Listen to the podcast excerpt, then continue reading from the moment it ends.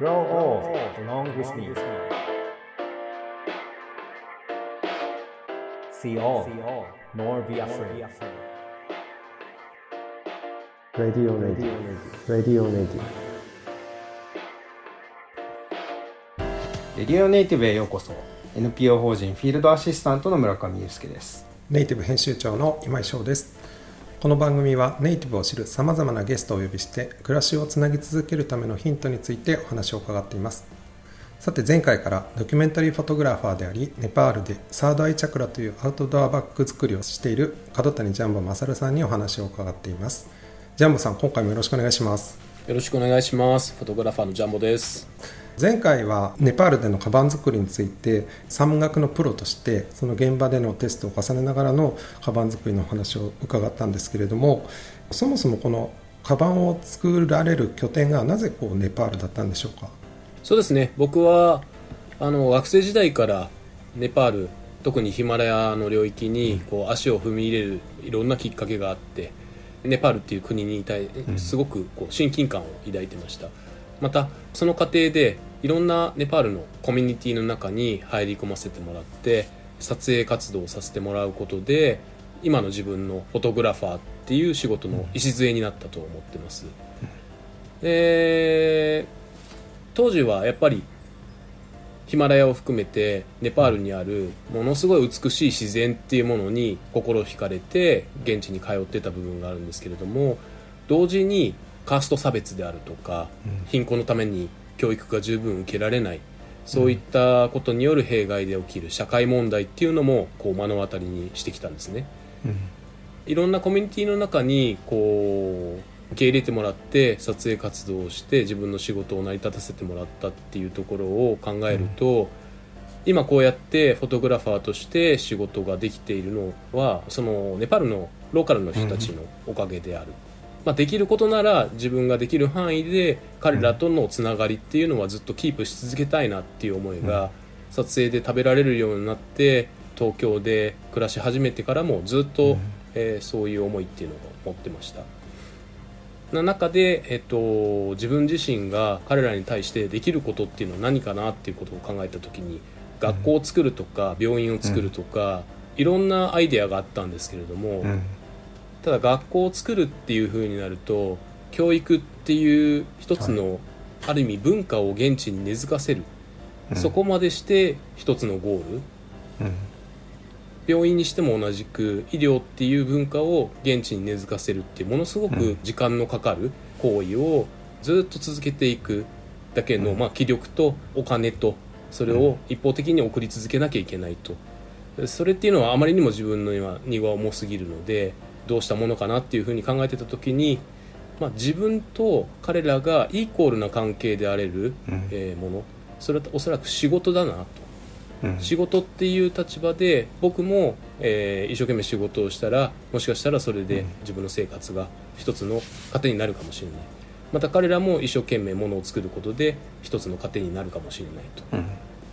まあ、うまくいくかどうかは分からないですけどビジネスっていう関係性の中で彼らとつながり続けるっていうことは、今の自分にとってもできることなんじゃないかなと。そういうふうなアイデアを得てその中でできることっていうのを探していった時にカバンを作るブランドを設立して彼らにカバンを作るっていう技術を身につけてもらうっていう、そういう方向性に行き着いたっていうところですね。なるほど。ということはネパールであることがまずそこに必然としてあってでも実際スタートする構想を練り始めた時にそのカバンを作るっていう伺ってると特にその技術を最初から身につけてた人たちにお願いしてたわけではなくて作って過程でこう一緒にその技術も育ててるってそういうイメージですか？そうですね。実はネパールっていう国は、うん。偽物のアウトドア用品作りがすごく盛んなんですね、まあそうですね。あのヒマラヤだとかジャングルだとか外国人がいろんな、そのネパールのアウトドア自然をこう目当てにネパールを訪れるものですから、うん。そういった人たち向けに、まあ、有名なアウトドアメーカーのバッジをつけた偽物をたくさん作って売ってるんですけども、うん。まあ、そんな中でそれなりに技術力はある職人っていうのはいるんです。うん。うん。ただ彼らにはオリジナルのものを作るっていうマインドとかデザインをする能力とか、意識とかそういったものは一切なくて僕はすごくもったいないなと思ってたんですね、そんなネパールであってもその偽物作りっていうのは非合法なことなので、うん。どれだけ頑張ったところでそれを海外に持っていけるわけでもないし自分たちが作ってる偽物のそのブランドの本家本元に勝負できるようなものを作るっていうこともできないそれっていうのはすごくもったいないなと思っていたので、それであればそういう技術を使って僕がオリジナリティの部分を担うことによって、まあ本当にネパールオリジナルのブランドっていうものを確立することができるんじゃないかなとそれがまあブランドを設立するっていう構想の一番根源にあるものですかね。なるほど The best is yet to be. The last of life for which the first was made.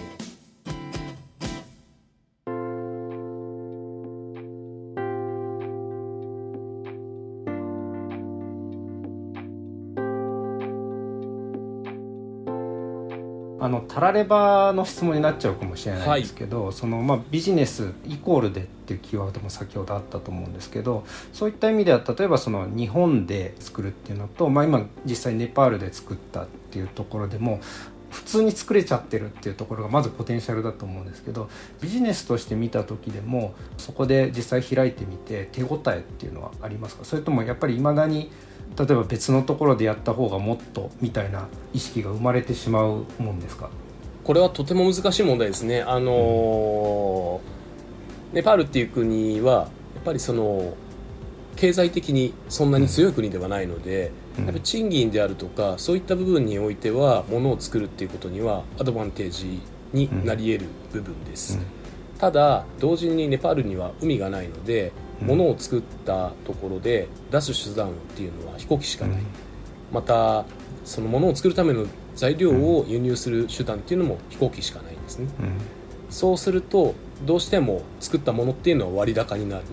うん。だから安くてそこそこいいっていうものづくりっていうのはおのずとできない国なんです、なるほど。だから、まあ、高くてもちゃんと人が納得して買ってくれるような高品質なものづくりとそれに見合うだけのブランディングっていうものが必要だと思うんですね、で僕らのブランドの中ではそのブランディングっていうものをネパールにしかないその大自然ヒマラヤであるとかジャングルであるとかそういったものを大いに利用してやろう、で、えー、とものづくりっていう部分に関してももともとネパールの人たちがその商売として、まあ、偽物づくりではあるんですけれども、うん。技術を磨いてやってきたことをもう少し広く例えば貧困層であるとか被差別階級層あと僻地出身でどうしても若い手に職がない人たちに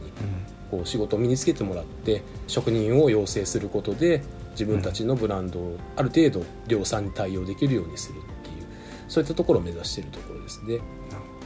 そういったなんですかねなかなか難しい条件の中で成立させるっていうところをまあ背負っているジャンボさんからするとともすると実際に出てきたものがその基準ご自身が考えるそのクオリティに達しなかった時についつい厳しくなってしまうものなのか、まあ、逆に厳しくしなくてもあの自然と伸びていってるようなっていうことなのかそのあたりどういうふうに感じてますか？えーそうですね。基本的にはものすごく厳しく言ってますし、今でも自分の要求レベルになかなか達してくれてないものができてくることがあるので、常にそこは、えー向こうの人たちと話し合いながらいろんなことを進めてるっていう状態ではあるんですけれども、ん。ただやっぱり一番最初にブランドをスタートするために職人を養成する期間っていうのを2年間設けてその偽物のアウトドア用品を作るための密造工場から職人を2人ほどヘッドハンティングしてきて手に職のない若い人たちにその技術を教えてもらうっていう期間を設けたんですけど、その期間中っていうのは本当にみんな怠けるし全然時間通りに工房にも来ないし、物を作るって言っても向こうのものづくりっていうのは1個作っていくらの世界なんですね。うん。その日本だと例えば会社員になれば、まあ、その1個作ってインセンティブがもらえる場合もありますけど基本的には基本給っていう考え方が根付いてると思うんですけど、それが向こうには一切ないのでどうしても数たくさん作ればいいんだろうっていう世界になっちゃうんです、なるほだからもう見えないところではすごく手を抜くしずるいことも何でもするっていうそういう文化だったのでそれをこう是正するのにはすごく時間がかかりましたけれど今はそういったことはどんどんどんどん減っていってる。基本的にはその怠けないという文化が根付いていってるなっていう実感はあります。どその根付いた理由をもし一言で言うんであれば何なんですかね厳しかっただけじゃないような気がするんですよねジャンボさんが。